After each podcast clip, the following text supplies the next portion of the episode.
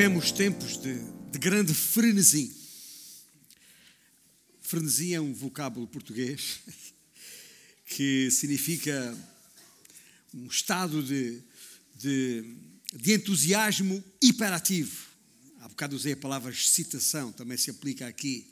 Agitação, impaciência ou até inquietação. Tudo isso está, pode estar dentro da, da palavra frenesi. Há quem chame stress.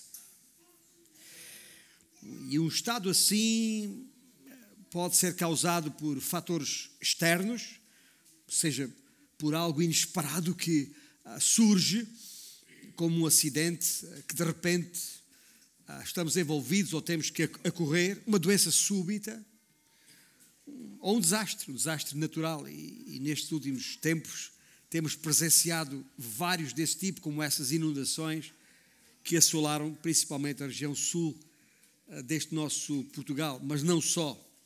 Em todo o caso, um, e, já, e já agora uma palavra nesse sentido, porque as imagens chegaram a nós de gente que sofreu diretamente com as inundações, um, é, já é desolador para nós que vemos, imagino para quem sofre, quem passa por aquilo uh, mais do que desolador, é arrasador em muitos casos. E devemos ter isso em, em conta. Mas, dizia eu, que uh, o frenesim pode ser causado por fatores externos ou pode ser causado por pressão comercial. Se calhar aqui estaremos muito mais identificados. Uh, quando eu digo pressão comercial, é uma maneira mais uh, sofisticada de falar ir às compras. Ir às compras. Especialmente quando, quando, quando, quando abre a época das compras, nesse chamado Black Friday, whatever that is. Seja lá isso que for, mas uh, agora já é, é, mais um termo que as pessoas se habituaram uh, a usar e, e a pensar, mais um daqueles termos importados, como a palavra stress, entre outras. É outro vocábulo, mas o frenesi é o mesmo. E por muito que se fale de crise, e fala-se de crise, isto até aos reis, aos chamados reis, uh, não para. Mas diante dessa constatação evidente, óbvia aos nossos olhos, a pergunta é: para quê? Para quê? E principalmente porquê? E não, ao formular as perguntas, que são simples, não significa que elas tenham uma resposta simples. Mas têm uma razão de ser. E a, a, a pergunta subjacente a estas é: será que isso é realmente importante na vida? Ou seja,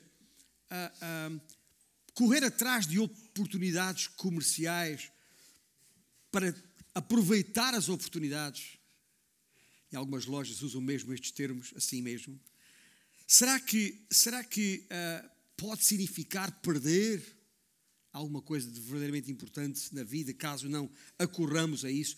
E, e daqui vem uma outra pergunta: o que é que realmente é importante na vida? Nós, uh, na sociedade em que estamos, vamos aprendendo a valorizar tantas coisas que há algum tempo atrás não tinha importância nenhuma. E agora quase se tornaram uma, uma questão de vida ou morte. Em meio de tudo isso, o que é que realmente importa para cada um? E isto, a própria resposta a esta pergunta é relativa a cada um, é relativa a cada família. Há famílias que valorizam mais uma coisa e, e outros que valorizam outra. O que é que realmente é importante na vida? Eu gostava de vos transportar, não para Belém, no sentido do, do Natal, mas para um, um outro cenário bíblico, uh, e podemos usar o livro de Lucas, que é o, uh, o livro mais o evangelho que é mais usado para a história do Natal que acabamos de cantar.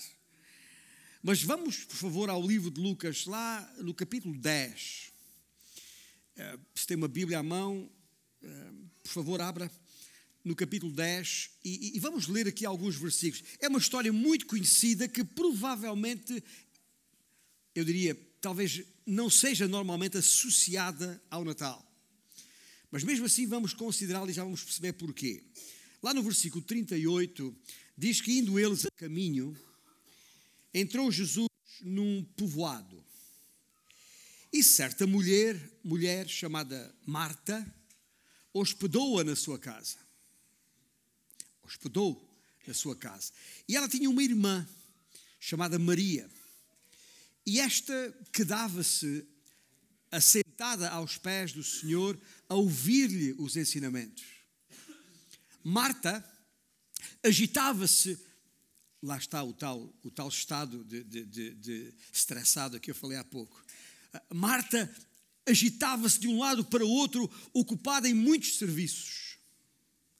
Então se aproximou de Jesus e disse: Senhor, então não te importas que, que a minha irmã tenha deixado que, que eu fique a servir sozinha? Aqui entre, entre nós. Ó oh, oh, oh, mulher, dá uma mãozinha aqui, portanto não estás a ver que eu estou aflita aqui no trabalho, estou a fazer. Essa conversa de manas lá em casa, sabe o que estou a falar? Já passou por isso. Pronto, é mais ou menos isto. Então, e ela vai mais longe nesta. Quando se dirige ao Senhor e diz: Senhor, ordena-lhe, pois, que venha ajudar-me. Respondeu-lhe o Senhor: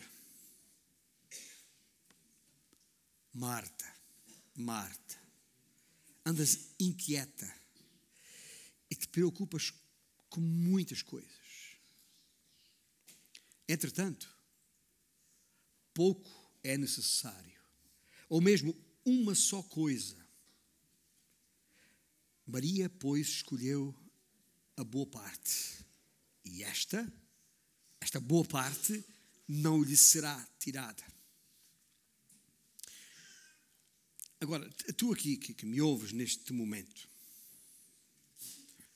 e é uma pergunta que eu já fiz a mim mesmo, fiquem tranquilos.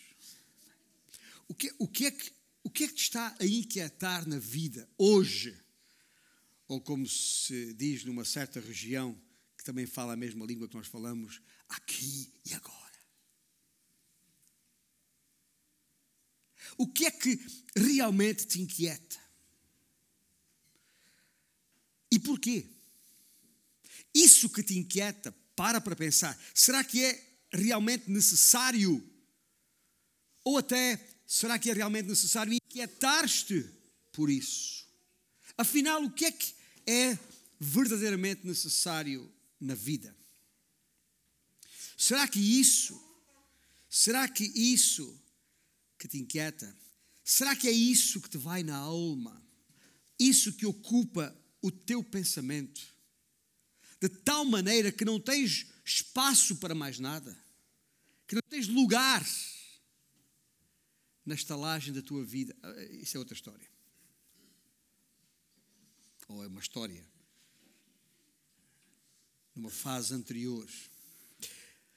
Nós que vivemos numa área metropolitana como esta, sabemos bem quão estressante se pode tornar a vida nesta época do ano. E não é só por causa das compras, mas principalmente por causa das compras. Estou a falar de chegar a um shopping, tentar estacionar o carro, uh, palmilhar corredores e, e, e, e, corredores, entrar e sair de lojas, uh, conferir a lista de, de compras. E, ficar frustrado porque não se conseguiu o que, o que queria, mais frustrado ainda quando foi conferir o saldo da conta bancária e viu que ela ficou pelo pescoço. Ah, esse ritmo frenético, o tal frenesim a que aludi no início, ah, só conhece alguma folga, algures ali entre o Natal e o Ano Novo, uma pausazinha. Mas é só para retomar o fôlego, porque, ah, enfim, logo a seguir vem mais o dia disto e o dia daquilo, o Carnaval, e depois mais tarde a Páscoa. Pelo meio ainda tem o dia do pai e o dia ah, internacional da mulher e o dia internacional disto e daquilo e daquele outro e o dia internacional do gato, do cão e do periquito, sei lá e, e, e, para despesa e para gastar e gastar mais. Mas, ainda que com as melhores das intenções, e nem sempre pelas melhores razões, a época do Natal, que é marcada por lindos cânticos, como estes que entoámos aqui há pouco, e profundas mensagens de paz, muitas, podemos facilmente, ou esta época que estou a falar, pode facilmente tornar-se na maior das inquietudes Há que decorar a casa, há, há que planear viagens, há que enviar mensagens, é, há que comprar os presentes e embrulhá-los, ah, ah, e faltou papel e faltou fita, há que, há que fazer as compras da comida, há que preparar a comida, há que comê-la. A parte mais difícil. E no nosso caso, enquanto igreja, eh, a tudo isso temos de acrescentar a preparação e a realização de todos os programas natalícios. E depois quando estamos numa época como esta, ainda por cima há muita gente doente, há muita gente que não tem a voz das melhores condições e das doenças ausências e das ausências ainda uh, o que é que eu vou fazer, quem é responsável por preparar, por uh, o que é que vou fazer, falta-me este, falta-me aquele, uh, não houve ensaios, eu sei lá o que é que eu estou a falar aqui e estou a falar tudo isto por uma razão muito simples, uma pergunta muito simples. No meio de tudo isto, será que ainda há tempo para celebrar a verdadeira razão do Natal? Com tanto para fazer, é bem provável que todas essas coisas, todos esses afazeres, nos distraiam e não demos ao Salvador, que é Cristo, o Senhor, a atenção que só a Ele devia pertencer. Afinal, a melhor parte pode acabar por ficar de parte. Se tivesses tempo para pensar em outros natais para trás, no que fizeste em todos os natais já vividos, o que seria se pudesses, se pudesses, se fosse possível, o que seria que não voltarias a fazer ou terias feito de maneira diferente? Ou seja, se pudesses voltar atrás e refazer o Natal, um Natal já experimentado, já vivido, o que é que farias de diferente?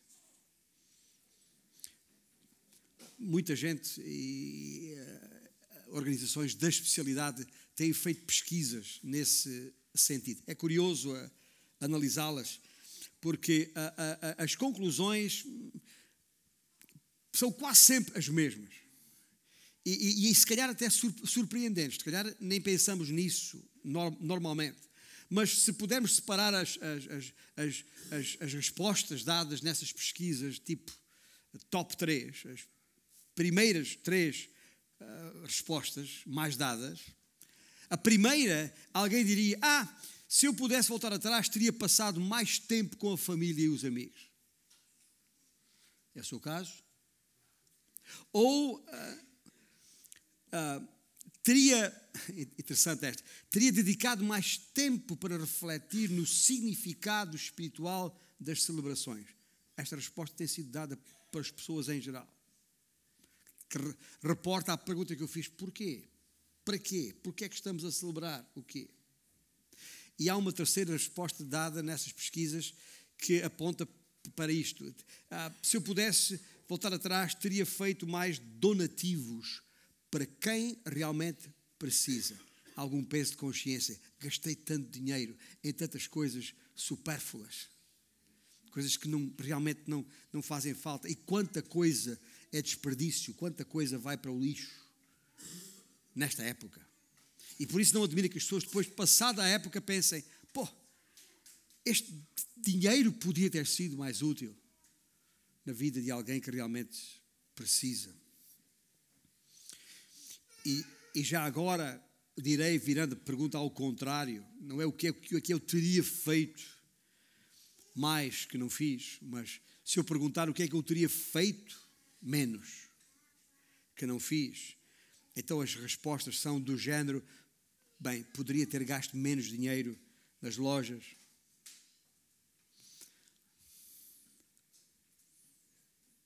E é curioso uma outra resposta. Devia ter gasto menos dinheiro em mim mesmo, ou mim mesma. E isto faz-me lembrar uma outra questão associada à vida em geral, mas a esta época do ano em particular. A maior parte dos pais, a maior parte dos pais que ainda têm os seus filhos em casa ou próximo, não perceberam que mais do que os presentes de Natal, o que os seus filhos realmente desejam é passar tempo com eles. O que no nosso caso, no nosso caso, chamados cristãos, suscita uma pergunta ainda mais pertinente e de grande sensibilidade. Como é que eu vou explicar aos meus filhos, como tentámos explicar até com os sketches, não sei se perceberam a ideia inicial dos sketches que, com que abrimos este nosso tempo juntos, em que vários grupos de crianças e adultos passaram à procura disto e daquilo e não encontraram, e, e, e são coisas que em regra, na sociedade em que estamos, são importantes, é aquilo que realmente as pessoas querem e procuram e investem os seus recursos, tempo e dinheiro nessas coisas.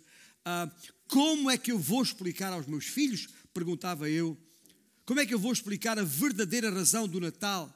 Ou como é que eu vou explicar que a verdadeira razão do Natal não são os presentes? Quando é nisso que esses mesmos pais investem a maior parte dos seus recursos. Percebeu a pergunta? Como é que eu vou explicar? Porque eu sei a história do Natal, sei a verdadeira razão do Natal e dizemos-lo todos os anos, pelo menos uma vez por ano. Mas como é que eu vou explicar aos meus filhos a verdadeira razão do Natal se a maior parte do meu tempo e dos meus recursos, nessa mesma época, foram investidos em tudo menos na verdadeira razão do Natal?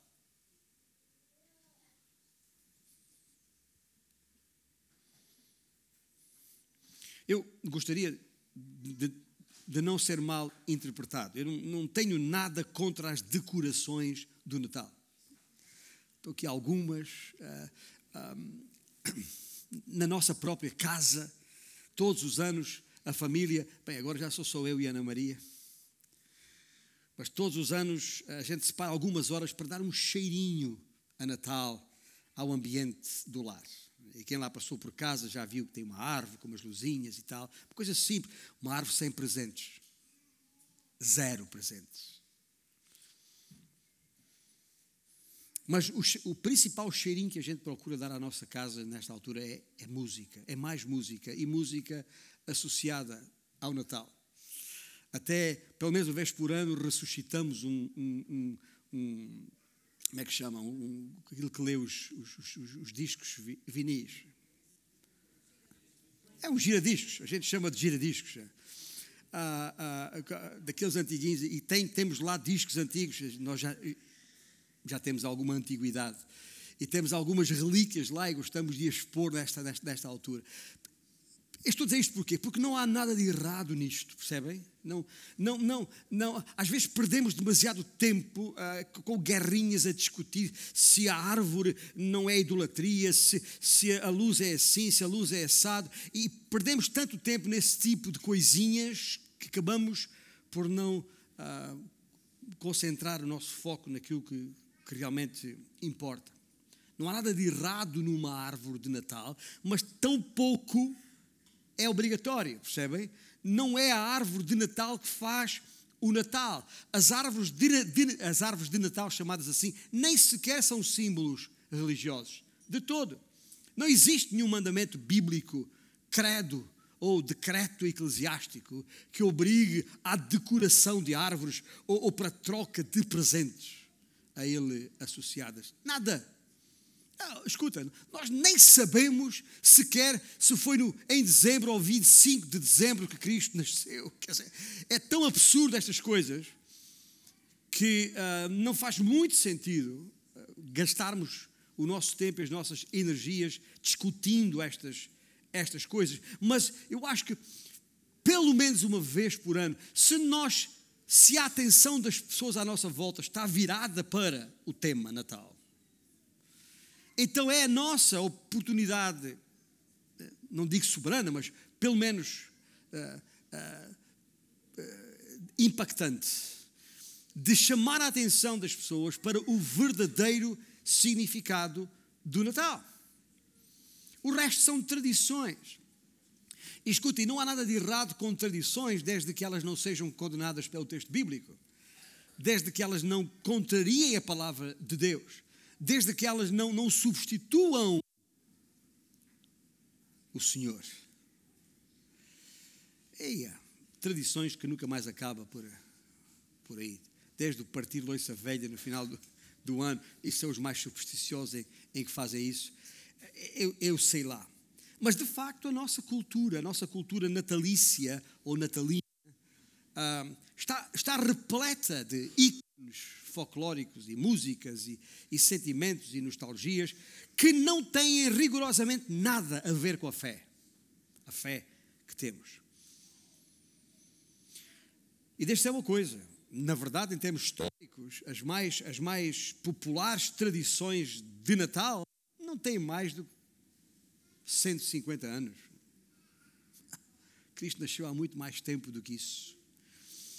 Já o famoso, um dos mais conhecidos romancistas ingleses da, do, da, da época da, da, da, era vitoriana, ali no, no século XIX, o grande Charles Dickens, uh, o autor do, do, livro David Copperfield, e autor também do, de, uma, de uma obra chamada Christmas Carol, que está traduzida em português com o título um Conto de Natal.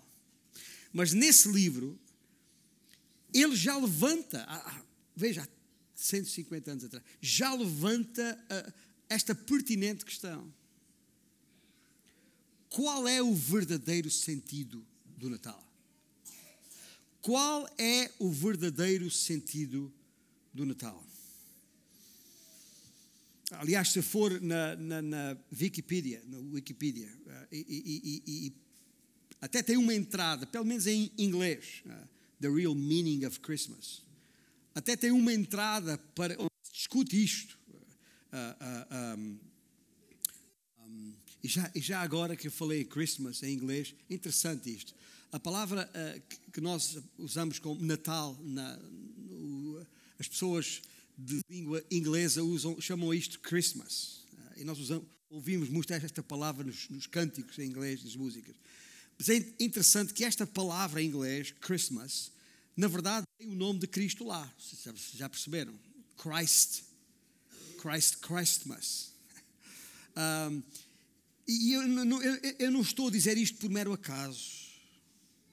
Porque nós vivemos numa sociedade onde há cada vez uma, uma, preocupação cada vez maior de abafar, de, de tapar, de, de, de, esconder o nome Jesus, o nome Jesus Cristo.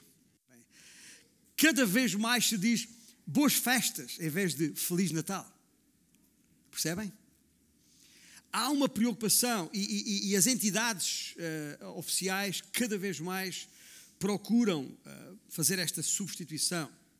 O Natal está, está, está muito mais associado a, a, a férias, a festa, a fartura. Estes são os meus três Fs com que defino o Natal na sociedade em que vivemos: festas, férias, festas e fartura. É muito, só muito vagamente é associado ou relacionado com Cristo. Fartura de comida, fartura de filmes, fartura de concertos, fartura de viagens, tudo cada vez mais sofisticado e atrativo, mas sempre na procura da satisfação pessoal do consumidor. Como bem sabemos, que em geral se deixa levar na corrente, como, como quem diz, na conversa. E em geral continua a passar-se ao lado do verdadeiro sentido do Natal. Porque o que está em causa, na verdade, não é o reconhecimento e a glorificação da pessoa de Jesus Cristo, mas está em causa a satisfação pessoal. E assim vai tudo isso até aos, até aos reis. O frenesi não para, como disse, e não vai parar, porque atrás de um vem outro. Mas aquilo que é verdadeiramente necessário vai sendo protelado, vai sendo ignorado, até desprezado. A melhor parte continua. Lembra da conversa Senhor Jesus para Marta? A melhor parte continua a ser deixada de parte. Continua a não haver lugar para Cristo na estalagem da nossa vida. E muito francamente, se tudo o que tu ou eu podemos explicar à nossa volta a respeito uh, uh, do Natal, se tudo o que sabemos e aquilo que ocupa o nosso pensamento sobre o Natal tem a ver com ornamentos de árvores, tem a ver com decorações de casas, filmes, música, uh, comida, então continuas a passar ao lado do verdadeiro sentido do Natal. Dificilmente vais associar a quadra natalícia ao nascimento de Cristo, que é isso que Natal significa. Sabe que há pessoas que ainda pensam que a árvore de Natal é um símbolo religioso. E se há pessoas que ainda pensam dessa forma, eu estou a falar pessoas mesmo entre os chamados cristãos. E se porventura ainda pensamos dessa maneira, é evidente que, que ainda não entendemos. E se à nossa volta as pessoas continuam a falar destas coisas, e é o tema à sua volta, lá em casa, na vizinhança, na, nas lojas, etc., no supermercado, e nós ouvimos isto e nos apercebemos disto e não conseguimos contrariar isso, transmitir o verdadeiro sentido do Natal, então alguma coisa de errado se passa connosco, gente. Alguma coisa de errado se passa com a gente. Porque esse sim devia ser o verdadeiro, eu diria mesmo, premente motivo de preocupação para cada um de nós enquanto cristãos. Mais do que perder tempo com guerrinhas de ocasião o que nos deve realmente preocupar numa, numa cultura como a nossa, onde há capelas em cada esquina, cheias de gente autodenominada de cristãos, o que realmente nos devia preocupar é a nossa manifesta incapacidade de conseguir ultrapassar a, a, confusão e a comercialização da maior festa do ano. Chamamos a festa da família neste mundo em que vivemos e não conseguirmos passar a verdadeira mensagem, a verdadeira razão daquilo que estamos a celebrar. Ou então não chama isso celebração do nascimento de Cristo, chama outra coisa qualquer. Pronto, mas é isso que o mundo está a tentar fazer. Substituir. Aliás, é a mesma razão porque os cristãos celebram o Natal hoje. O, o, o, lá, não sei há quantos séculos atrás, não sei porque não não tenho aqui os números uh, de cor, mas foram há muitos séculos atrás, a, a igreja, chamada assim, em Roma, uh, decidiu, já que os cristãos, já que o mundo, já que o mundo à volta se estava ocupando com festas pagãs, quer para celebrar o, o, o solstício de, de inverno, Uh, quer para depois uh, uh, celebrar a passagem do ano, e tudo isto ligado aos astros e a isto e àquilo, e às festas pagãs em que as pessoas se envolviam, o, o, a igreja de então decidiu substituir essas datas, essas celebrações, por motivos religiosos. E, e, e passaram a, a chamar a isso celebrações cristãs. Bom, o que está a acontecer agora é o inverso. É, é, anos atrás a igreja teve a preocupação de substituir o que era pagão por algo cristão. E agora a sociedade está a querer substituir aquilo que, entretanto, passou a ser considerado cristão como algo pagão. Pior do que isso é que a igreja deixa andar, acomoda-se. Estou a falar a igreja em geral. Gente, eu não estou a falar na tua pessoa em particular, estou a falar para a igreja em geral. Para que paremos e pensemos e repensemos nisto. É a nossa responsabilidade mostrar ao mundo aquilo que estamos a celebrar. E é por isso o povo diz: Ah, o Natal é, é todos os anos, ou devia ser todo, todo, todos os dias, desculpem. O Natal devia ser todos os dias. Pois, é verdade. E a nossa celebração do nascimento de Cristo, a razão da sua vinda, também devia ser todos os dias. E não apenas nesta altura. Mas, pelo menos nesta altura, não deixemos que as pessoas continuem enganadas à nossa volta e, principalmente, não nos deixemos enganar nós mesmos com o barulho das luzes, com as decorações com tanta coisa bonita à nossa volta e música tão agradável de ouvir e tanta e boa comida nesta altura do ano, não nos deixemos engodar, levar por isso, perdendo o verdadeiro sentido do Natal. O Natal é sobre o nascimento Cristo. O Natal não é meramente uma história comovente do menino pequenino, uh, uh, tão, tão, tão ah, tão desprotegido que não tinha lugar numa estalagem e teve que ser deitado numa manjedoura e, e veio a, a, o burrinho e a vaquinha para aquecer e estas coisas tão bonitinhas e que mais e, e, e reduz a pessoa de Cristo a uma família coitadinha numa estalagem instalada. Gente, segundo as Escrituras, o bebê em causa é o próprio Deus. É o Senhor, Criador dos céus e da terra. É o Deus Altíssimo, é o Todo-Poderoso que decidiu ah, ah, voluntariamente descer até nós, fazer-se carne, sem deixar de ser Deus, para viver como homem entre os homens como servo, sacrificando a sua vida por nós, a fim de tomar sobre si o peso da nossa culpa, a culpa do nosso pecado e pagar o preço devido pela nossa redenção. Foi por isso que João escreveu no seu Evangelho, capítulo 1, que no princípio era o Verbo, referindo-se a Cristo. No princípio, o Verbo estava com Deus, o Verbo era Deus. Ele é o Criador dos céus e da, e da, terra. E este Verbo se fez carne e habitou entre nós, cheio de graça e de verdade. E vimos a sua glória, glória como do unigênito do Pai, escreveu João. Na primeira pessoa. E Paulo, mais tarde, escrevendo aos Filipenses, escreveu: Pois ele, subsistindo em forma de Deus, não julgou como usurpação ser igual a Deus, antes a si mesmo se esvaziou, assumindo a forma de servo, tornando-se em semelhança de homens, e reconhecido em figura humana, a si mesmo se humilhou, tornando-se obediente até à morte e morte de cruz.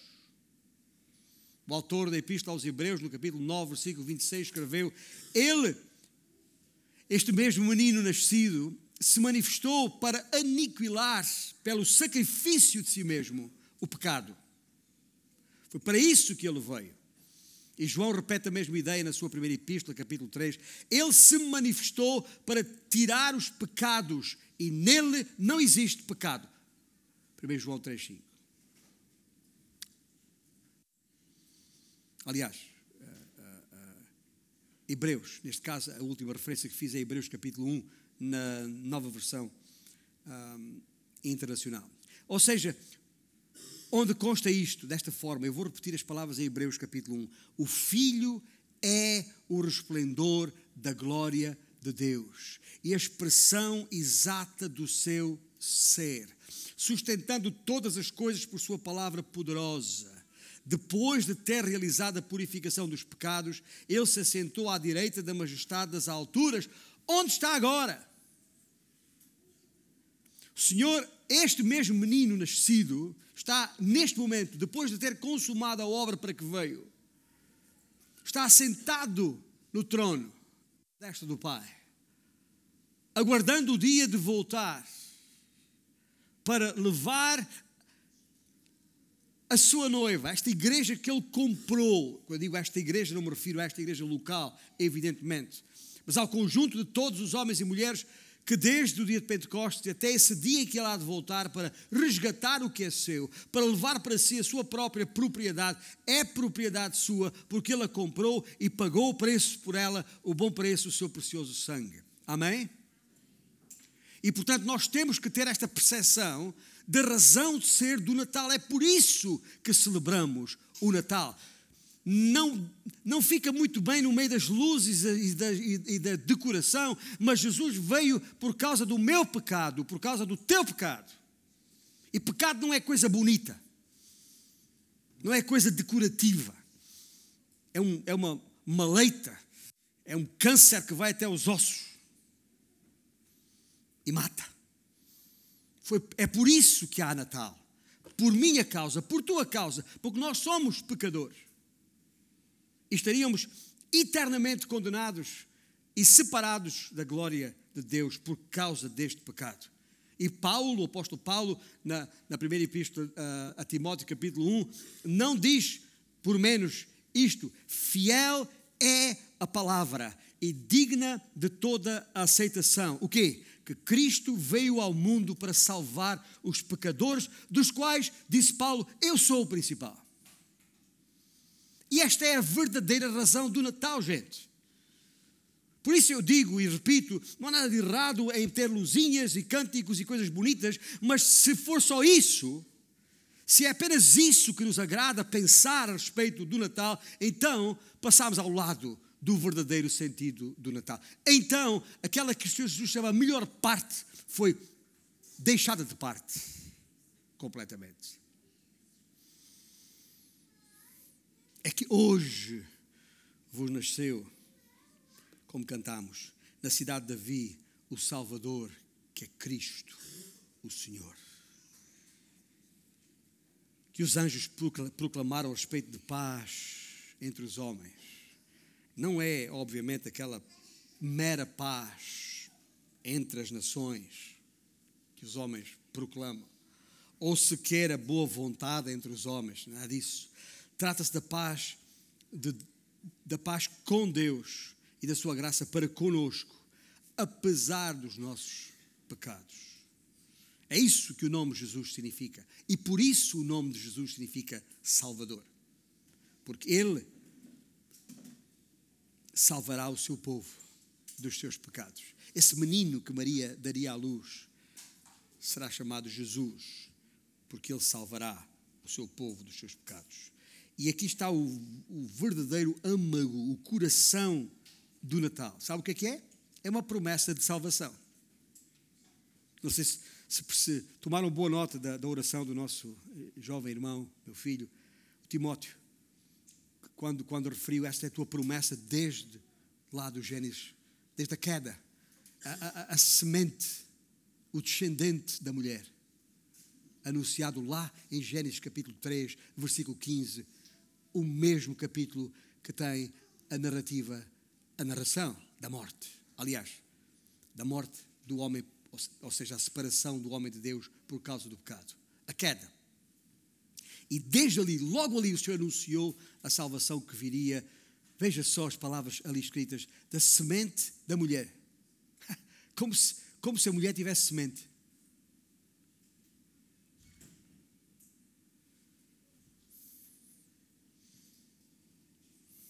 Mas no ventre da mulher. Foi Maria, podia ser a Isabel, ou a Ana, ou outra mulher qualquer. O Senhor escolheu aquela para ali colocar, para ali colocar a semente de Deus, o Espírito Santo. O próprio Deus que se fez homem. E é isso que significa. É isso que significa a verdadeira razão do Natal. Sim, nós temos novas de grande alegria para dar a todos, temos. E são estas. E estas são novas de grande alegria porque elas são eternas, têm efeitos eternos. E não, e não são passageiras, não têm a ver apenas com uma época, com uma quadra chamada natalícia. Concluindo, direi enquanto nos preparamos para entoar um cântico final. Talvez ainda vamos a tempo, talvez ainda vamos a tempo de corrigir algumas tendências, ou até mesmo algumas iniciativas. Comecemos por lembrar aqueles para quem o Natal está longe de ser. Lembra dos três Fs? Comecemos por lembrar aqueles para quem o Natal está longe de ser férias, festa e fartura, porque não têm como suprir, não têm como suprir nem as suas necessidades mais básicas: saúde e alimentos, de abrigo e de segurança, de alegria, paz e amor. Não têm. Por serem pobres, ignorados, por estarem doentes, exaustos ou em guerra. Comecemos por lembrar esses ao celebrarmos o, o Natal. Depois pensemos por um pouco naqueles que têm sido, ano após ano, os nossos principais lamentos. Tipo, no próximo Natal não voltarei a fazer isto, ou no próximo ano vou investir os recursos que tiver nisto ou naquilo. É tempo de celebrarmos verdadeiramente o Natal. E que tal gastar menos dinheiro em presentes para o A e para o B e passar mais tempo com o A e com o B. Olha para a lista de pessoas que tens para comprar presentes ainda e verifica se não haverá algo mais importante e relevante para essa pessoa que poderias fazer por ele ou por ela. Mesmo que seja preparar uma receita de, de algum bolo, de alguma comida tradicional que até sabes que a pessoa aprecia e vai lá levar, passa tempo com ela e come com ela para saborear. Passa algum tempo, mas tempo de qualidade aos pés de Cristo. E acima de tudo, não esqueçamos o ensino de Jesus, daquele texto em Lucas 10 que nós lemos. Só uma coisa é necessária. Jesus não pediu, nem a Maria nem a Marta. Jesus não pediu para lhe prepararem uma festa especial, em sua honra. Visitante especial em nossa casa. E com certeza não as encorajou a entrarem no tal frenesim de, de, comprar isto e comprar aquilo, e, e até, como algumas pessoas, se endividarem para comprar ou seja, gastar o que não tem para comprar. O que ele pediu foi apenas uma coisa: pediu para nele focalizar a nossa atenção. É só isso que ele nos pede. Portanto, neste Natal, durante os preparativos para as celebrações, não ignoremos a única coisa realmente necessária. Ouça bem, o foco do nosso pensamento que é como quem diz, a atenção da nossa alma com aquele cujo aniversário celebramos. Ele que é a verdadeira luz, que vindo ao mundo ilumina a todo o homem e a todos quantos o receberam entre os homens, deu-os o poder de serem feitos filhos de Deus, a saber, aos que creem no seu nome. Afinal, é dar ao aniversariante o presente que ele requer de nós, o nosso coração. É necessário, por isso, que te arrependas do pecado, separa dele e creias que ele é, de facto, o Senhor e Salvador. Reconhece que este Jesus, nascido em Belém e que foi até à cruz em Jerusalém, e que está sentado à destra do Pai, que vai voltar, como prometeu, para que onde nós, para que onde Ele estiver, nós estejamos também. Esse mesmo Jesus tem que ser reconhecido como o Salvador, fazer jus ao seu nome, Jesus, e confessá-lo como Senhor. Se em teu coração fizeres isso, a Bíblia diz: serás salvo. Deus te salvará, resgatará para ti. E então o Natal passará a fazer sentido. Caso contrário, é meras luzes, é mera decoração é mero comércio, é mera ocasião. Que não seja assim. A nossa responsabilidade, quando cantamos, por exemplo, e vamos ficar de pé, quando cantamos, por exemplo, o, aquele que é o mais conhecido cântico de Natal, que agora vamos entoar juntos, ao ouvir esse cântico por aí, lembremos que a nossa responsabilidade é de falar. Porquê? Porque é Natal.